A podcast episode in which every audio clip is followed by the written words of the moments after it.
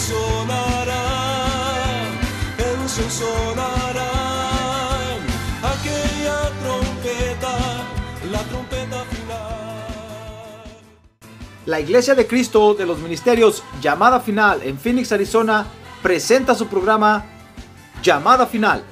Conscientes de que vivimos los últimos tiempos y que la humanidad necesita escuchar la verdad eterna de Dios, presentamos el siguiente programa con el pastor José Arriaga. Con ustedes, el pastor José Arriaga con el mensaje de la palabra de Dios.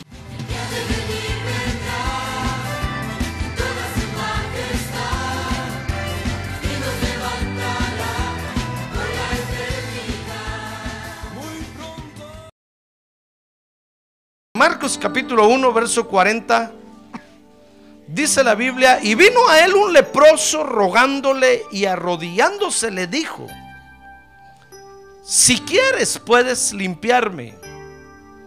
Y movido a compasión, verso 41, extendiendo Jesús la mano, lo tocó y le dijo, quiero, sé limpio. ¿Sabe usted que a eso vino el Señor, verdad? Sí. Quiero, le dijo, sé limpio. Y al instante la lepra lo dejó y quedó limpio. Y entonces Jesús lo amonestó, verso 43, severamente. Y enseguida lo despidió.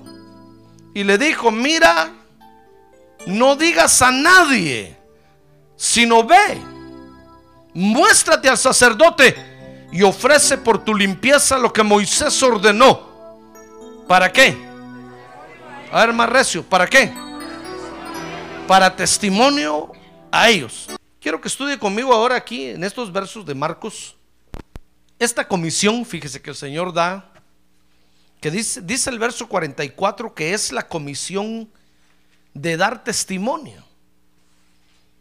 Mire qué comisión más bonita esta.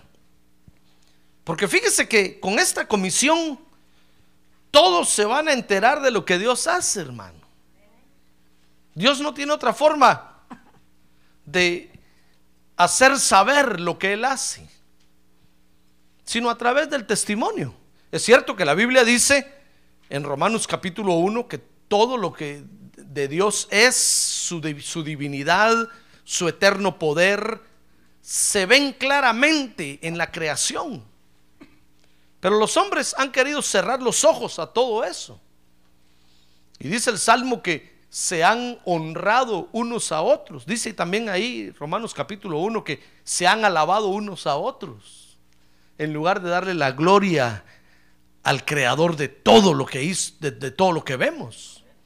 Entonces Dios, hermano, como los hombres no quieren reconocerlo a través de todas las cosas creadas, dice Romanos capítulo 1, entonces ahora nos usa a nosotros para que vayamos ante los hombres y demos a conocer las maravillas que Dios hace. Amén. Ah, gloria a Dios. Gloria, a ver, diga, gloria a Dios. ¿Sabe qué decía? El salmista decía, Señor, yo voy a dar a conocer no solo tus misericordias, sino también tus juicios. ¿Sabe? Eso lo que el salmista está diciendo es, Señor, yo voy a, yo voy a contar cómo me has dado también cuando me he portado mal. Voy a, voy a, voy a, voy a contar de cómo me has corregido, cómo me has disciplinado y me has hecho caminar en senda derecha. Mire, es que todo lo que Dios hace es bueno, hermano. Amén. Sí, todo lo que Dios hace bueno, es bueno. Aunque nosotros ahorita no lo entendamos, la misma maldad es algo, es un instrumento que Dios usa. No estoy diciendo que es bueno. Bueno, es bueno desde el punto de vista de nosotros. Porque Dios la utiliza para perfeccionarnos, hermano. Así como el, así como el, el cantero utiliza el cincel para labrar, para escarbar, y el cincel es un instrumento duro.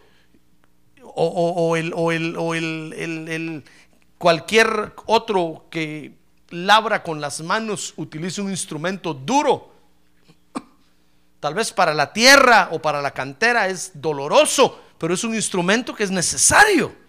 Es bueno para la forma que va a tomar, ¿comprende? Mira, ve, todo lo que Dios hace es bueno. A ver, diga, Dios es bueno para mí. A ver, más recio, Dios es bueno para mí. Amén.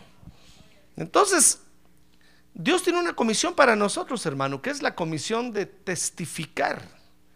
Fíjese que testificar, dice el diccionario que es ser prueba o demostración de algo. O sea que Dios lo quiere usar a usted como prueba o como demostración de las maravillas que él hace. ¿Se da cuenta? Todo lo que Dios hace con usted, todo lo que le da, todo lo que usted recibe de él, Dios lo hace para que usted dé testimonio de él, hermano.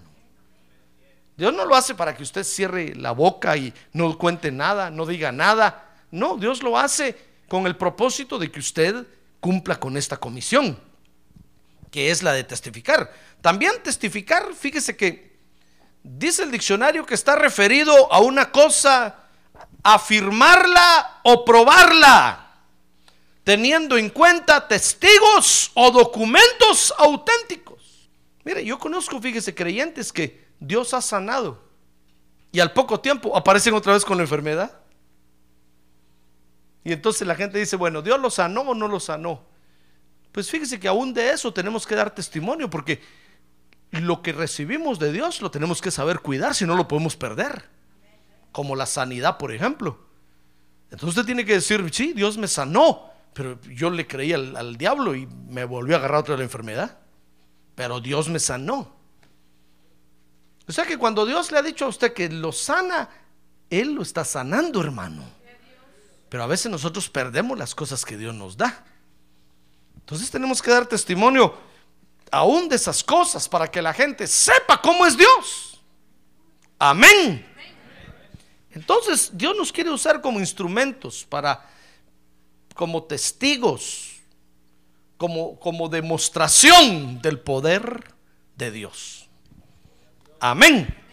Ahora, cuando nosotros testificamos, fíjese hermano, como lo hizo aquí este leproso, que más adelante lo vamos a ver, cumplimos con tres propósitos de Dios. Quiero que vea conmigo el verso 44. Ahí en el verso 44 están los tres propósitos de Dios. El primer, el primer propósito que cumplimos es que estamos haciendo lo que primero tenemos que hacer. Verso 44.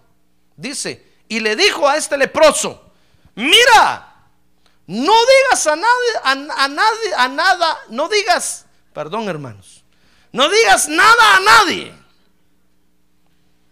sino ve y muéstrate al sacerdote Mire, lo primero que tenemos que hacer, hermano, es ir al lugar correcto de donde tenemos que dar testimonio de lo que Dios ha hecho con nosotros. Por eso el Señor le dijo, mira, no te vas a distraer, no te vas a sentar a comer ahí con, con doña Chonita en la esquina, en la tienda de la esquina.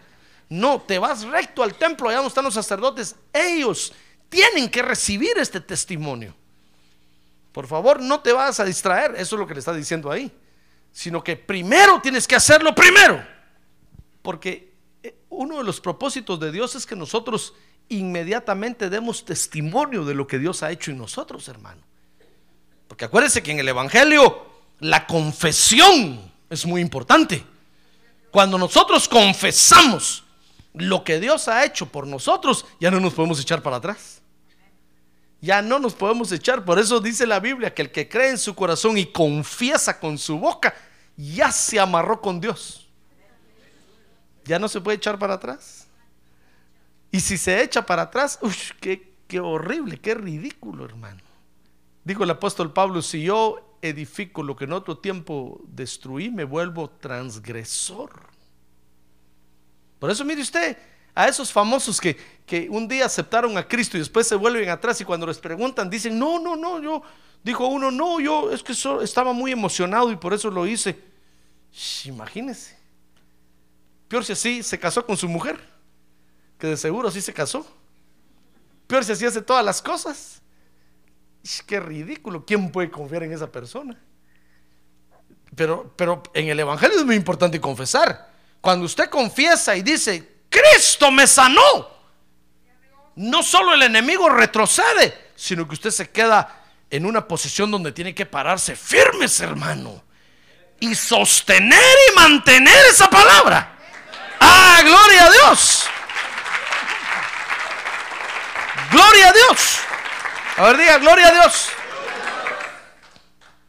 Lo que pasa es que estamos viviendo tiempos de maldad tan difíciles, donde, escúcheme aquí, donde la palabra ya no cuenta.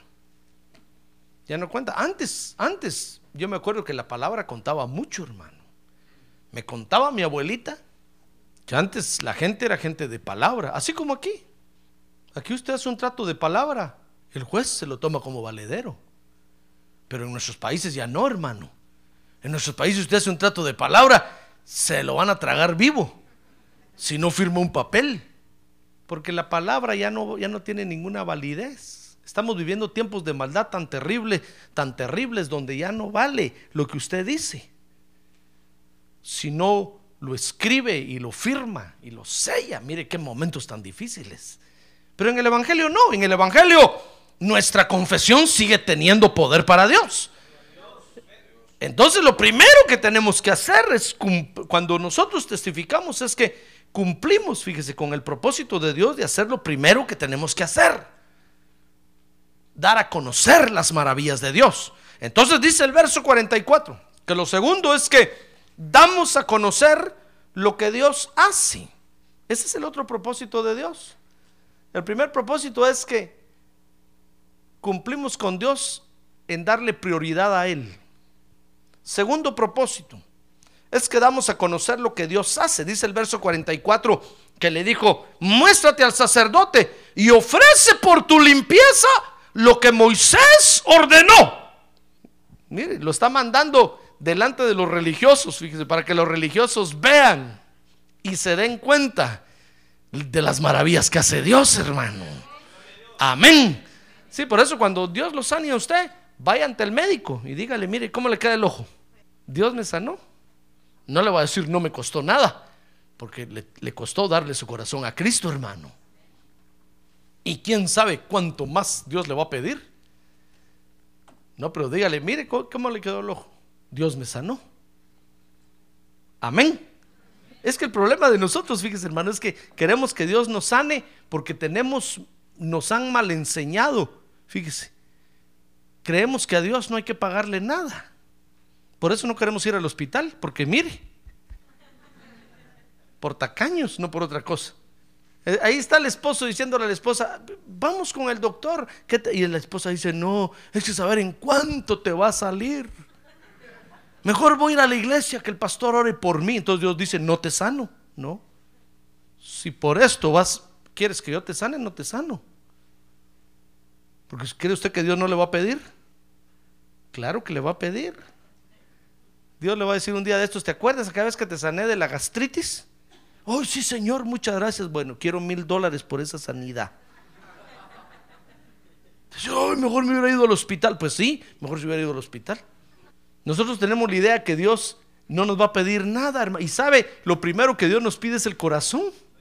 ¿Y acaso su corazón no vale nada?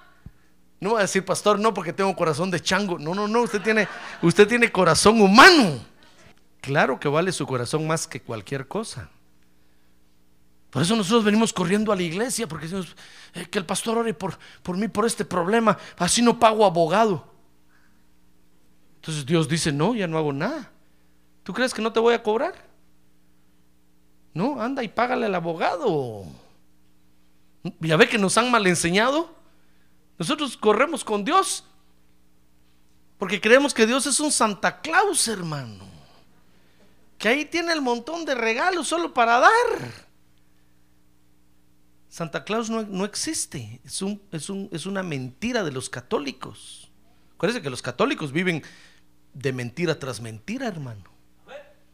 Si yo pusiera, yo me vistiera de Santa Claus aquí, ¿de qué serviría, hermano? Es una mentira.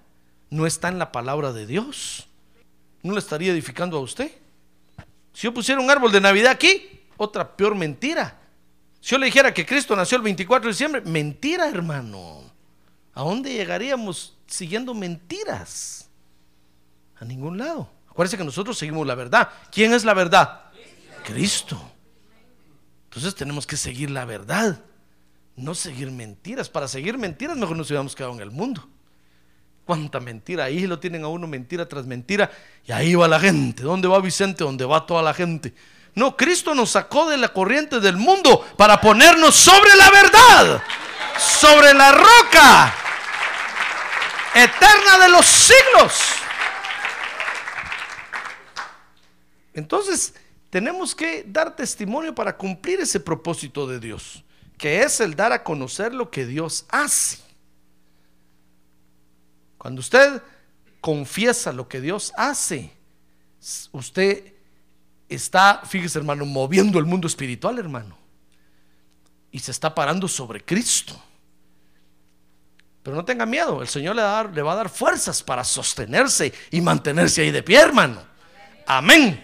Y cumplimos con un tercer propósito. Dice el, el, verso 44, Marcos capítulo 1, que damos a conocer que la palabra de Dios es la verdad. Porque mire, le dijo, muy bien, muéstrate al sacerdote y ofrece por tu limpieza lo que Moisés ordenó. Porque el Señor está diciendo, mira, ahora les voy a dar a demostrar a estos religiosos que mi palabra es verdad. Que yo te sané y tú vas a, a, cumplir con la ley de Moisés al presentar la ofrenda que Moisés ordenó. Ya ve, fíjese que en la ley todo el que recibía un milagro de Dios tenía que ir al templo y tenía que llevar una ofrenda. Por ley. Si usted cree que Dios no le va a pedir nada, está equivocado. Mejor váyase al hospital le va a salir más barato. Ahora que tiene un lado, mejor vaya al hospital, hermano. Si vino a la iglesia para no pagar nada, está equivocado. Aquí le va a salir más caro. ¿Cuánto le va a salir eso en el hospital? ¿10 mil dólares? Aquí Dios le va a pedir, hermano, no 10 mil, 100 mil. Lo que pasa es que se lo va a ir pidiendo de 5 en 5. Y cuando usted haga la cuenta va a decir, caramba, Señor Jesús. Diez mil te di. Mire, ya ve que se lo compró con la Biblia. Todo el que recibió un milagro de Dios tenía que ir por ley en el Antiguo Testamento y llevar una ofrenda al templo, hermano. Entonces el Señor le dijo a este leproso, muy bien, vete al templo y ofrece lo que Moisés eh, eh, dice en la ley que hay que ofrecer por esta sanidad que yo te hice. Porque cuando nosotros damos testimonio cumplimos con el propósito de Dios de dar a conocer que la palabra de Dios es la verdad. Por eso es muy importante testificar, hermano. A ver, dígale que tiene un lado, muy importante testificar, hermano. ¿Cuándo va a testificar usted? Dígale. ¿Cuándo va a testificar? Es muy importante. Porque cumplimos con tres propósitos, repito. Estamos haciendo lo que primero tenemos que hacer. Estamos haciendo, segundo, estamos dando a conocer lo que Dios hace. Y tercero, estamos dando a conocer que la palabra de Dios es la verdad.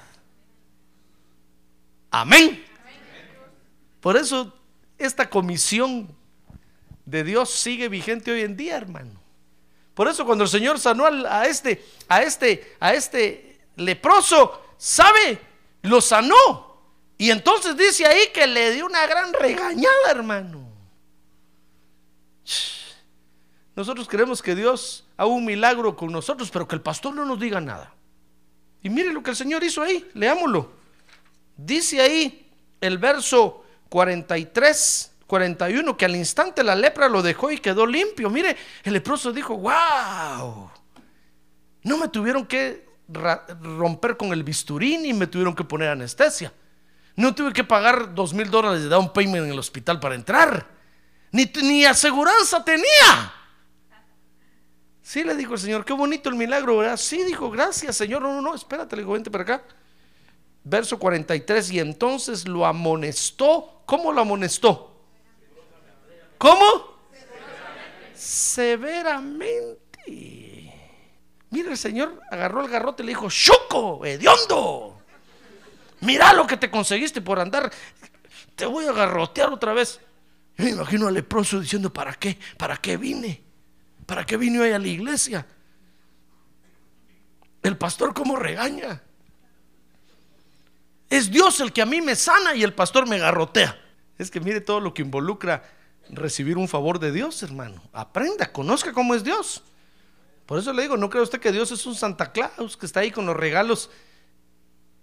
Pregúntele a los papás, ¿quién es Santa Claus? A ver, pregúntele a que tiene a un lado. ¿Quién es Santa Claus, hermano? ¿Sabe? El papá le va a decir, soy yo. Yo soy el que le compro los regalos a mi hijo. Si Santa Claus no me regala nada. Nosotros creemos que Dios está ahí para solo para dar regalos y dar regalos y nosotros no dar nada. No, hermano. Ja. Si usted le va a pedir algo a Dios, piénselo dos veces. Si usted quiere que Dios lo sane, ¿usted quiere que Dios lo sane? Mejor váyase al hospital, hermano. Porque con Dios le va, Dios le va a pedir no solo que esté todas las noches de culto aquí, sino que, sino que le va a pedir que venga a trabajar. Y le va a pedir los diezmos y las ofrendas y ofrendas extras para el pastor. para que se vaya de vacaciones. Ay, me salió más caro, mejor me voy al hospital. Mire, y, además de eso, una gran regañada que el pastor le va a dar. Mire, el señor leproso dijo, Ay, qué bonito, qué rápido me sanó el Señor. Solo el pastor me puso la mano, sentí un escalofrío. Y ya estoy sano. Ya el domingo ya no vengo al culto. La enfermedad lo va a seguir y lo va a alcanzar otra vez. No, hermano. Si usted quiere recibir un don de Dios, una maravilla de Dios, Dios va a esperar que usted le responda también, así como Él hace las maravillas. ¿Usted quiere que Dios lo sane así nada más de una mirada?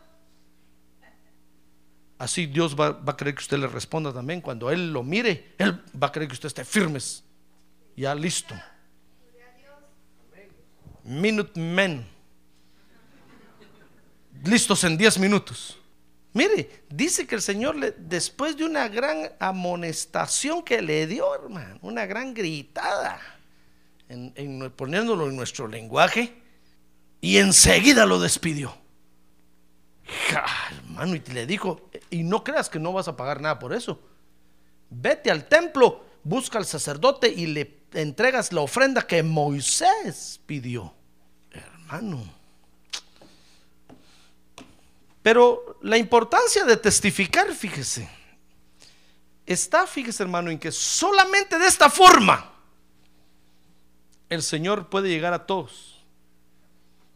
El Señor no tiene otro medio, hermano. Por eso usted viene a la iglesia, recibe un milagro de Dios, recibe la regañada y entonces se va. Entonces Dios lo va a usar para darse a conocer en medio de toda la gente. Dios no tiene otro medio. Es usted el vocero de Dios. Es usted el instrumento, es usted la prueba de lo que Dios hace, hermano. ¿Verdad que es bonito? ¿Es bonito eso o no? Es bonito ser usado por Dios, hermano. Mire, usted tal vez dirá, no, pastor, yo no quiero que nadie me use. Pero es que si Dios no lo usa, lo va a usar el diablo. Y va a ser peor para usted. Es mejor que Dios nos use. Amén. Es mejor que Dios nos use. Solamente de esa forma Dios, fíjese, puede llegar a todos los rincones y a todos lados. Donde usted menos se imagina, puede llegar el testimonio suyo si usted lo da. A la gente que uno menos se imagina. Por eso fíjese, hermano, que a veces uno ve gente que se muere en el mundo y uno se pone a pensar, peor si nadie le habló de Cristo. No, no tenga pena. Alguien le habló. Por eso se murió. Porque nadie se muere en la tierra sin primero oír del Evangelio. Entonces cuando usted ve por ahí que un presidente se muere, no tenga pena. Alguien le testificó de Cristo, ya. Por eso se murió. No sienta usted la carga y, de decir que está, nada estamos haciendo nosotros, como dicen otros por allá. La iglesia nada hace. Toda la gente que se muere y la iglesia nada. No, no, le estamos haciendo, hermano. Si no, la gente no se podría morir. Se muere porque alguien se ha acercado y les ha dado testimonio de lo que Dios hace. Amén. Entonces es el medio que Dios tiene, como le sucedió a Naamán el sirio. ¿Se acuerda de Naamán? ¿Qué le parece que el gran general del ejército de Siria ¿Quién, iba, ¿Quién se iba a imaginar que una hebrea iba a trabajar en su casa? Y esa muchacha hebrea le iba a dar testimonio de, las maravillas de Dios. Cualquiera hubiera dicho, pobre Naamán el sirio se murió. nunca supo del Evangelio. Claro que supo. Ahí había una hija de Dios que le dio testimonio. Ah, mire, cuando nosotros somos usados por Dios, nuestro testimonio puede llegar a cualquier gente, a los que nosotros menos nos imaginamos, hermano. Dios lo quiere usar a usted. A ver, dígale que tiene un lado. Dios lo quiere usar, hermano. A ver, dígale, no se duerman. El tema de hoy no son sueños, visiones ni revelaciones, sino que el tema de hoy es la comisión que el Señor tiene para nosotros cuando testificamos, hermano. Es una comisión del Señor. Muy bien, dice, dice Marcos 1.21. Por ejemplo, mire, mire qué bonito, mire cómo el Señor llega a todos lados. Que el Señor llega a los poseídos por los demonios. ¿Quién va a querer hablarle a un poseído por un demonio, hermano? Pero dice Marcos 1.21 que entonces entraron en Capernaum y enseguida en el día de reposo, entrando Jesús en la sinagoga, comenzó a enseñar. Está leyendo conmigo, ¿verdad? Dice el verso 22. Y se admiraban de su enseñanza, porque les enseñaba como quien tiene autoridad y no como los escribas. Y aquí dice, estaba en la sinagoga de ellos un hombre con un espíritu inmundo. Mire, en la iglesia estoy hablando de la iglesia, hermano. Ahora mira que tiene a un lado. ¿Qué cara le mira? cara de hijo de Dios, ¿verdad? La gente se asusta. La gente cree que en las iglesias no hay demonios, hermano. ¿Qué le parece que el Señor estaba enseñando ahí? Y dice que, que estaba en la sinagoga de ellos un hombre con un espíritu inmundo, el cual comenzó a gritar, diciendo, ¿Qué tenemos que ver contigo, Jesús de Nazaret? ¿Has venido a destruirnos? Yo sé quién eres, el santo de Dios. Y Jesús lo reprendió, dice. Diciendo, cállate y sal de él. Y entonces el espíritu inmundo, causándole convulsiones, gritó a gran voz y salió de él. ¿No siente convulsiones usted ahorita? Hermano, mire, mire hasta dónde puede llegar Jesús si nosotros somos usados como testimonio de las maravillas que él hace. A los, a los endemoniados, a los poseídos por demonios. Entonces dice Marcos 1, 27 y 28, que desde entonces, mire, Marcos está narrando ahí, fíjese, el inicio del ministerio del Señor. ¿Sabe qué fue lo primero que el Señor hizo? Dice Marcos, liberar a un endemoniado, hermano. Y entonces dice Marcos capítulo 1, verso 27, que todos se asombraron de tal manera que discutían entre sí diciendo, ¿qué es esto? Una enseñanza nueva con autoridad. Él manda aún a los espíritus inmundos y le obedecen. Y enseguida dice, su fama se extendió por todas partes por toda la región alrededor de Galilea. Mire, cuando, cuando nosotros somos usados, fíjese, con nuestro testimonio, cuando nosotros testificamos, el Señor va a agarrar una fama terrible en la tierra, hermano. O en el área donde nosotros hablamos. Mire, aquí el Señor liberó a un endemoniado y dice el verso 27 que entonces Jesús fue conocido como el libertador. ¿Qué le parece? Había gente que tenía necesidad de ser liberada, hermano. Y nadie hacía nada por ellos. Y desde que Jesús liberó a este endemoniado en la iglesia, salió de la iglesia diciendo, ahí está un hombre que me liberó. Me liberó.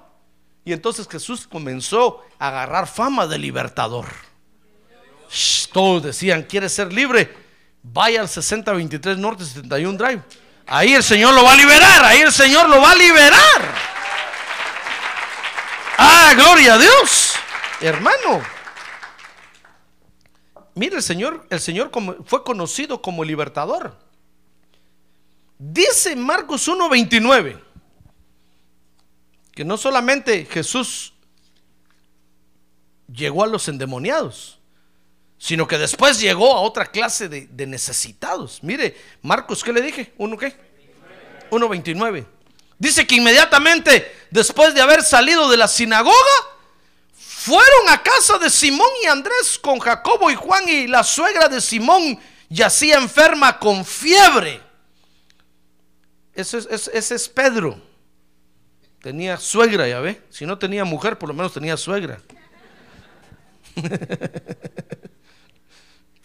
Yacía enfie- enferma con fiebre y enseguida le hablaron de ella.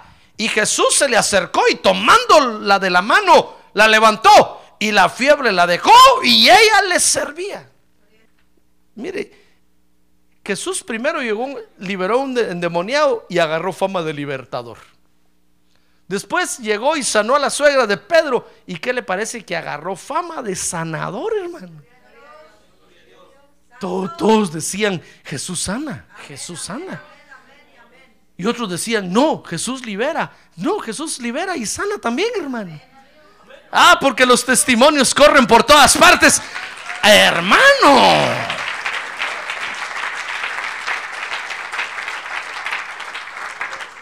Y a ver lo que hace el Señor con nuestro testimonio. Por eso, ¿no cree usted que Dios no ha hecho nada por usted? Tal vez el diablo lo tiene ahí todo encogido a usted diciendo, no, es que Dios no, no hace nada por mí. Claro que ha hecho por usted, hermano.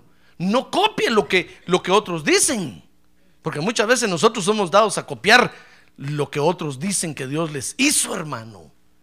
No, usted cuente lo que Dios hizo con usted. Hay gente igual que usted que necesita lo que Dios hizo en usted. ¿Comprende? No crea que lo que Dios hizo en usted no vale, la, no vale nada. Claro que vale.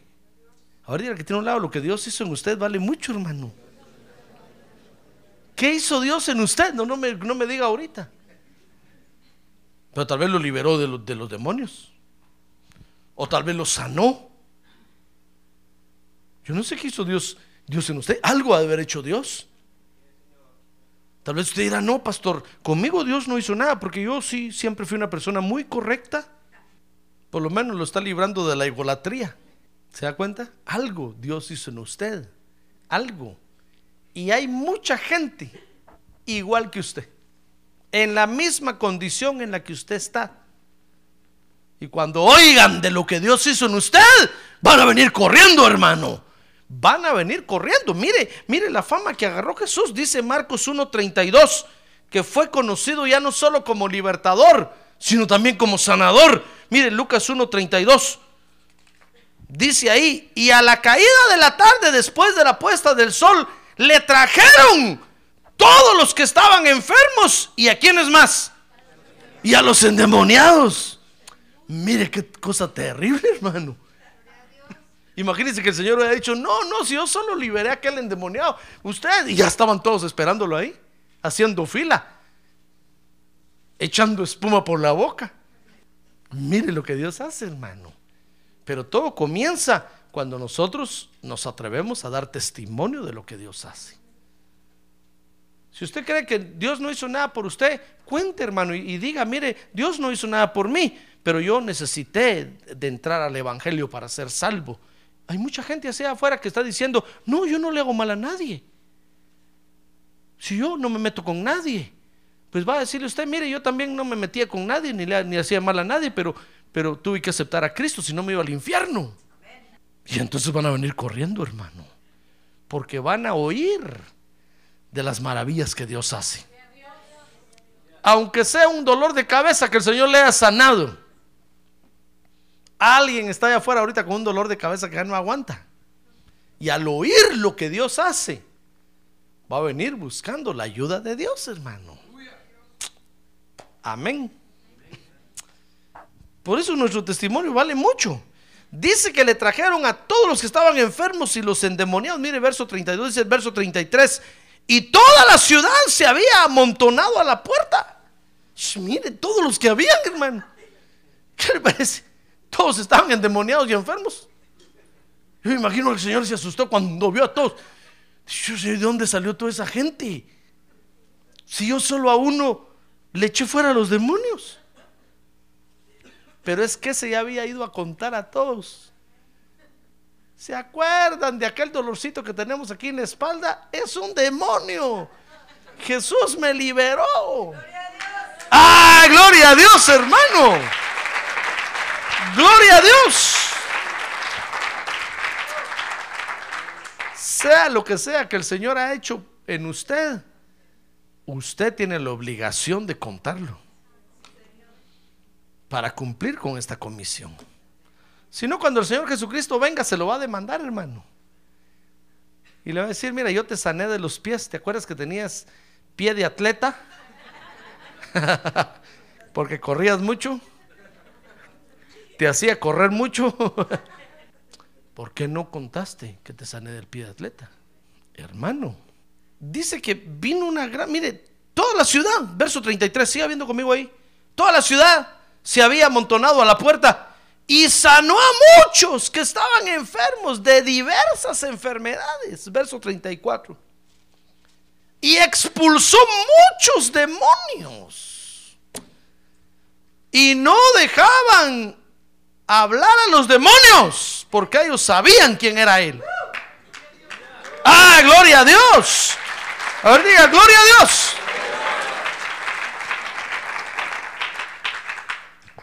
Pero es que nosotros se nos ha olvidado, fíjese hermano, que el Evangelio no es religión. Por eso nos da miedo hablar, porque cuando hablamos creemos que estamos hablando de religión. No, usted solo tiene que contar lo que el Señor hizo en usted. No tiene que hablar de religión. Solo tiene que decir, mire, Cristo me sanó. Cristo me redujo el estómago dos pulgadas. ¿Sabe usted que el Señor adelgaza, el Espíritu Santo adelgaza a la gente, verdad? ¿Sabe usted eso? Sí, sí, adelgaza. Ah, pero usted prefiere tomar Slim Fast. Porque nadie le va a pedir cuentas cuando se ponga flaco. Ah, pero con el Señor no. El Señor le va a bajar 5 pulgadas de estómago y después le va a decir, bueno, ahora que ya estás flaco, súbete al techo y repara el techo Ay, usted va a decir, no, yo no, yo, yo para qué. El Señor lo sanó es para eso. Ah, gloria a Dios. Mire la suegra de Pedro. Aunque haber estado muy enojada la suegra de Pedro, le cuento. Porque el Señor se, llevaba a Pedro todo el día, hermano. Y allá lo miraba la suegra en la ventana, Pedro, todo. Pedro sentado en la grama platicando con Jesús todo el día. La suegra decía, ese mi yerno Aragán, hombre. Aquí está mi hijita, vea que querés zapatos nuevos. Sí, ese Aragán no viene. Y de la cólera se enfermó la suegra. Entonces Jesús dijo, bueno, Pedro, vamos a tu casa. vamos a mostrar a tu suegra quiénes somos nosotros. Entonces llegó, la tomó de la mano, la sanó. ¿Y sabe qué hizo la, suegra en cuanto se levantó? Se dio cuenta quién era Jesús, hermano. les comenzó a servir inmediatamente. ¡Ah, gloria a Dios! Hermano. ¿Y usted cree que Dios lo sana a usted para que siga trabajando mejor? No, hermano. Dios lo sana a usted para que venga a la iglesia en primer lugar a trabajar para Dios. Ah, pero usted cree que, fíjese que nosotros nos enfermamos y lo primero que hacemos es no ir a la iglesia. Ah, pero al trabajo. Ah, ahí sí está el lunes a las 5 de la mañana parado. Aunque estoy todavía tosiendo. Oh, oh, oh, y a la iglesia, ¿por qué no fue el domingo? Pastor, es que estoy enfermo. Y al trabajo sí está ahí temprano, ¿verdad? Aunque sea tosiendo.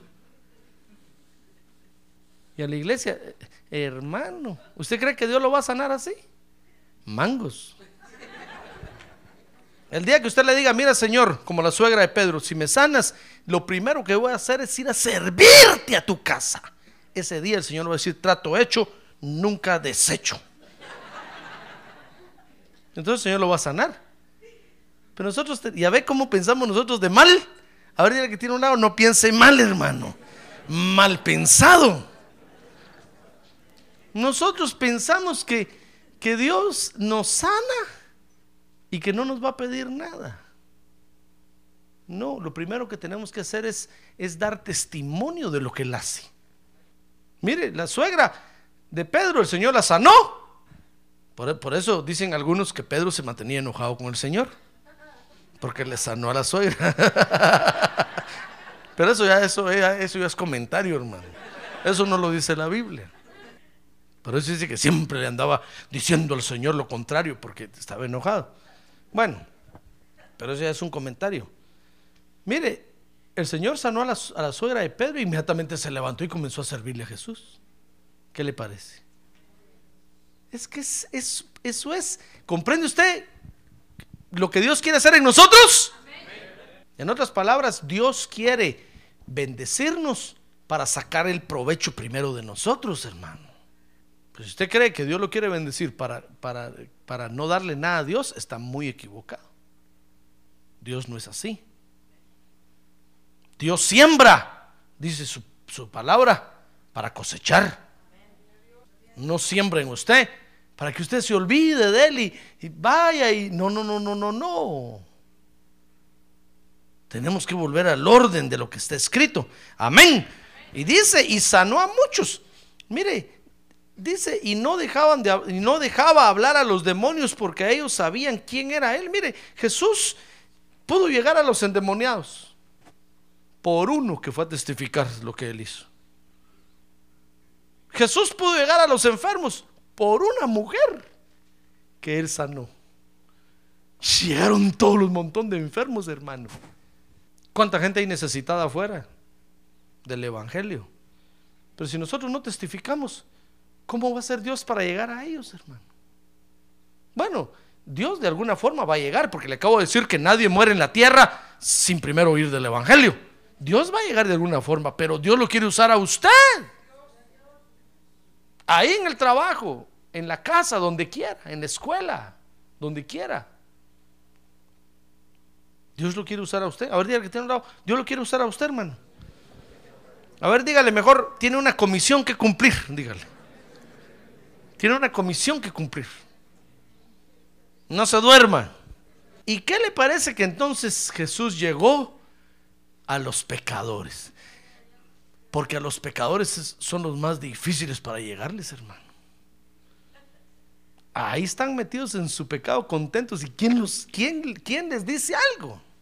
Pero Jesús llegó a los pecadores. Dice el verso 40 que había un leproso. Acuérdense que los leprosos, la lepra en, la Biblia es figura del pecado. Dice que vino a él un leproso rogándole y arrodillándose le dijo, si quieres puedes limpiarme. Y el Señor le dijo, claro, claro que te puedo limpiar del pecado. Movido a compasión, dice, extendió Jesús la mano y lo tocó y le dijo, quiero. ¿Sabe usted que para eso vino el Señor, verdad? Para limpiarnos del pecado, hermano. Más que sanarnos y, y más que liberarnos de los demonios, primero vino a limpiarnos del pecado. Por eso murió en la cruz. Por eso derramó su sangre. Para limpiarnos del pecado.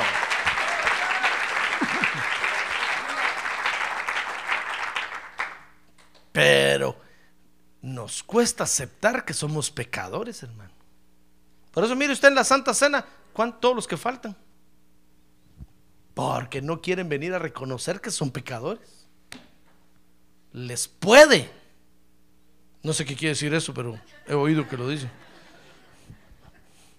Les duele mejor. Y no vienen. Y ni siquiera al otro día dicen, pastor, ¿no le sobraría un poquito de vino por ahí con un pedacito de pan, aunque sea con un poquito de mantequilla, para tomar yo la santa cena? No, no les importa, hermano. Dicen, ah, otro día la tomo. ¿Y si se muere ese mes? ¿Y no se, punto- no se puso a cuentas con el Señor? Ah, es que el pecado, hermano, por eso cuesta limpiarlo. No porque Dios no tenga poder, sino porque nosotros no lo reconocemos. Cuando nosotros reconocemos, mire, imagínense cómo estaría este leproso que vino a Jesús y arrodillándose. Es porque ya no aguantaba la hediondera que se andaba echando encima, hermano. Porque la lepra tenía mal olor. Igual que el pecado. Yede. Y este ya no aguantaba. Y vino a Jesús y se arrodilló y le dijo, si quieres, claro que quiero, le digo, si a eso vine. Aunque había liberado de- endemoniados, aunque había sanado enfermos, por último le llegó el, el pecado. Y le dijo, quiero, sé limpio. Y entonces dice el verso 24 que al instante la lepra lo dejó. Shh, hermano. Mire, al endemoniado, Jesús le tuvo que hablar al demonio y le tuvo que decir, vete. Tuvo que esperar que el endemoniado hablara. A a la enferma la tuvo que tomar de la mano y levantarla. Pero al leproso no, porque el, pecado, la sangre de Cristo tiene un poder tan terrible, hermano. Tan grande tan poderoso que limpia de pecado al instante. Por eso cuando nosotros nos tomamos la copa de vino, que Jesús dijo, esto es mi sangre. Cuando tomamos la copa de vino, ese vino penetra en nosotros inmediatamente, se apodera de todo nuestro ser. Nos limpia todo nuestro ser, hermano. El pecado inmediatamente sale. Así como le habló a este leproso. Al instante la lepra lo dejó y quedó limpio. Ni siquiera tuvo que tocarlo Jesús. Ni siquiera tuvo que hablarle a la lepra, fuera en el nombre de Jesús. No. Solo dijo, quiero. Se limpio. La lepra se fue, hermano, porque así se va el pecado. Porque la sangre de Cristo es poderosa. Y entonces Jesús lo amonestó severamente y enseguida lo despidió, dice el verso 44, y le dijo, mira, no digas a nadie, sino ve y muéstrate al sacerdote y ofrece por tu limpieza lo que Moisés ordenó. Y entonces le dijo, para testimonio a ellos. Y entonces dice el verso 45. Mire que Jesús fue más conocido, hermano. Por este que el Señor sanó. Porque dice el verso 45 que el leproso, en cuanto salió de donde está, del, culto, dice que comenzó a proclamarlo abiertamente y a divulgar el hecho. Mire, en lugar de irse con el sacerdote, como el Señor le dijo, comenzó a, a decirle a todos lo que, lo que había recibido. A tal punto dice que Jesús ya no podía entrar públicamente en ciudad alguna. Si tan solo nosotros habláramos, hermano. Pero vivimos hablando de un montón de cosas. ¿Qué platicará usted aquí en la iglesia, hermano? Voy a poner micrófonos secretos yo por ahí. Eh, El pastor ya tiene, ahí está. Sí, es cierto, ahí se oye, pero no se oye muy bien. ¿Qué platicará usted aquí en la iglesia? Porque de todo hablamos, hablamos de política, hablamos de, hablamos de, Oaxaca, hablamos de, hablamos de Mire, todas las noticias que bien en mi casa, aquí me las vuelven a contar. Fíjese, pastor, que Oaxaca se está quemando. Fíjese que el gobernador no sé qué. Pues yo ya vi las noticias, hermano. Fíjese que el América le metió tres goles al otro y fíjese que, que el Chivas. Pero es que yo, yo ya vi las noticias, hermano, ya lo sé. Y de lo que tenemos que hablar, no hablamos. Fíjese que las, las apreciables damas tienen que hablar 25 mil palabras al día. Casi 30 mil. ¿Qué hablarán? Nosotros los hombres solo tenemos que hablar 10 mil palabras, hermano. Y algunos dicen que, que no son 10 mil, son 7 mil. Ya nos bajaron el nivel. ¿Y ustedes los hombres qué hablan? Pues hablamos del trabajo y que este martillo no sirve, que este clavo. Ahí se nos van las 10 mil palabras y llegamos a la casa sin ganas de hablar y nos acostamos a dormir. Solo leemos el periódico, miramos las noticias un rato y, y ahí está la esposa todavía diciendo, ¿verdad que no me hablas? No me platicas, si te quiero contar. Y, Ay, hermano, ¿qué platicarán las damas? 30 mil palabras. Nosotros los hombres, 10 mil. Por eso somos, a veces somos muy callados, hermano. Es que ya se nos acabó el repertorio ya. Pero las hermanas siguen hablando y siguen y siguen. En la noche dormidas hablan. Porque todavía les faltaron 5 mil del día. ¿Saben? Dicen algunos que tienen roll over. Guardan las del día para el otro día. Están como el teléfono aquel. Si, tan solo nosotros habláramos un poquito, mire, agarre, agarre 50 palabras para hablar de Cristo al día, hermano. 50 nada más. Diga, Cristo me, sal- me salvó. Voy a, a la iglesia. Te invito a adorar a Cristo. 21, diga nada más.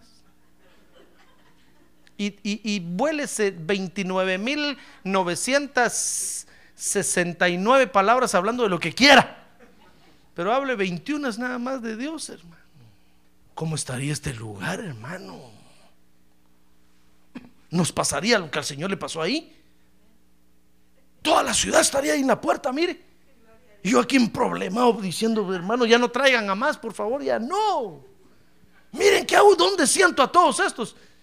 Teníamos que poner pantallas gigantes ahí afuera, mire, todos sentados en la grama. Yo estoy en el parqueo en la tierra. ¡Ah, gloria a Dios, hermano!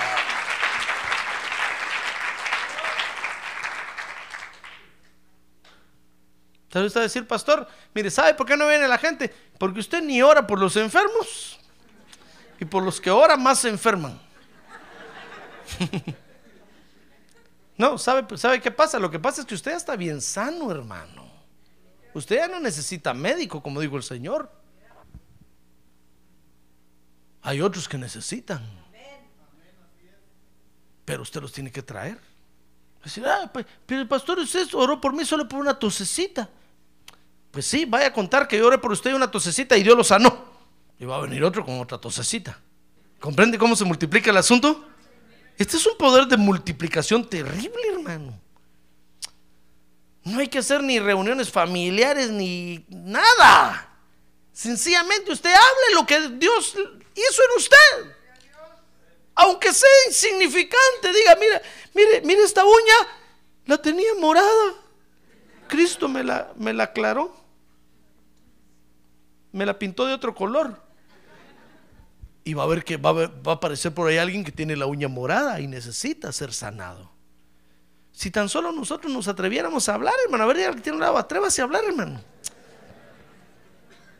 Ya deje de hablar de otras cosas.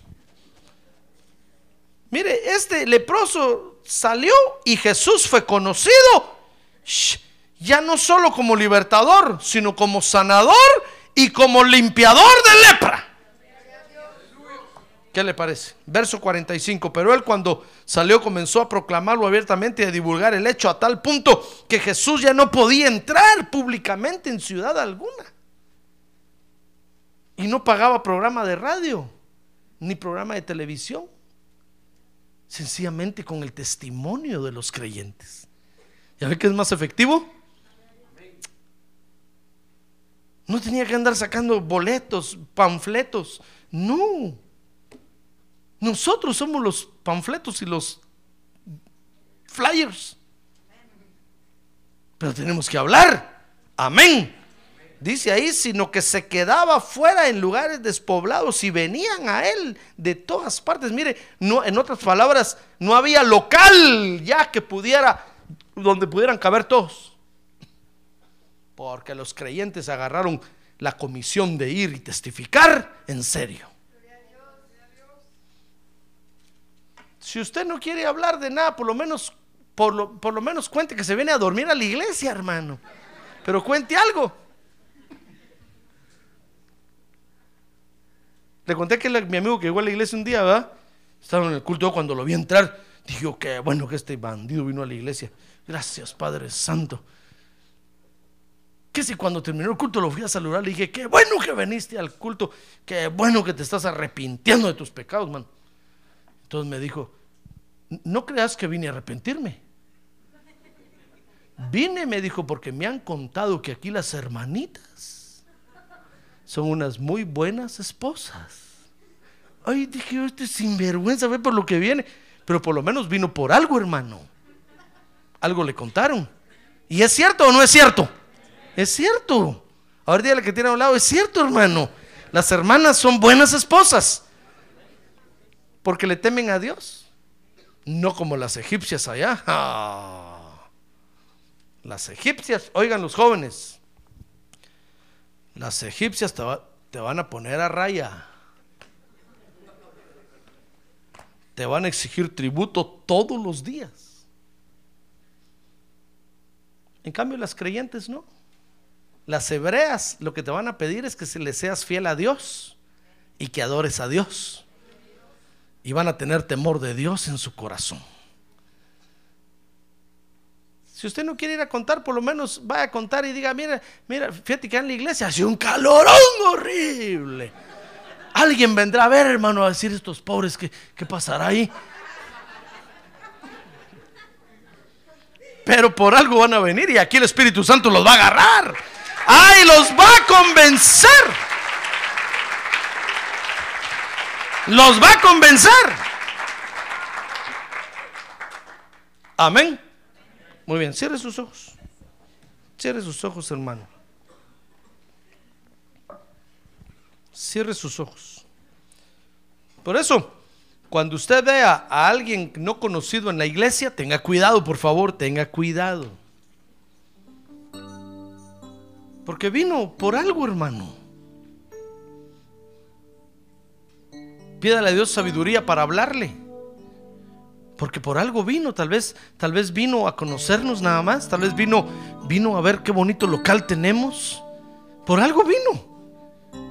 Salúdelo con cuidado, dígale qué bueno que vino a la iglesia, qué bueno que está en medio nuestro. Esperamos que Dios le hable hoy, que Dios lo sane, que Dios lo libere, o yo no sé por qué vino, pero que Dios haga algo en usted. Porque así es como vienen, viene la gente a la iglesia. Así, así vino usted. ¿Se acuerda cómo vino usted? Yo me acuerdo cuando vino. Ahí entró todo encogido, con miedo. Y aquí el Espíritu Santo lo convenció. El Señor le habló con su palabra y usted la aceptó. Y ahora es un tremendo adorador de Dios. Mire lo que hace nuestro testimonio, hermano. Por testimonio, todos hemos venido a la iglesia. No vamos a decir que a usted un ángel lo fue a traer. No, no, hermano. Alguien le habló. Y el Espíritu Santo lo tocó a usted.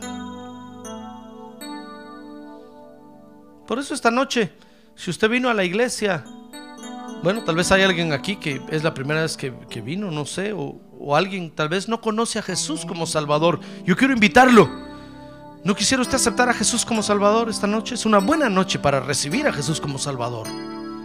Tal vez usted no lo ha aceptado y ha venido a la iglesia y ha visto y ha oído porque le contaron. Hoy es la oportunidad de conocer a ese Jesús que usted necesita, a ese Cristo que su corazón necesita. Alguien, habrá alguien que quisiera recibirlo. Ven aquí al frente, yo voy a orar por usted. Porque así hemos venido todos, así hemos venido. Unos vinieron porque les contaron que Jesús sanaba, otros vinieron porque les contaron que Jesús llenaba de paz el corazón. Todos hemos venido porque algo nos testificaron, hermano. ¿Habrá alguien esta noche? A ver, venga aquí al frente y yo voy a orar por usted.